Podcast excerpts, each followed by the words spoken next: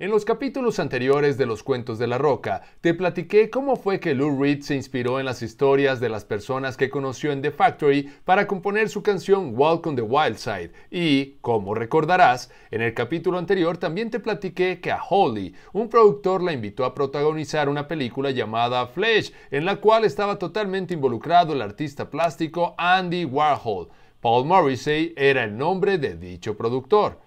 En esa producción cinematográfica también actuaron las amigas de Holly, Jackie y Candy, siendo de esta última que Lou dijo en su canción que ella venía de fuera de la isla, además de que en la bodega trasera era la querida de todos y que ella nunca perdió la cabeza, inclusive cuando ella era la que estaba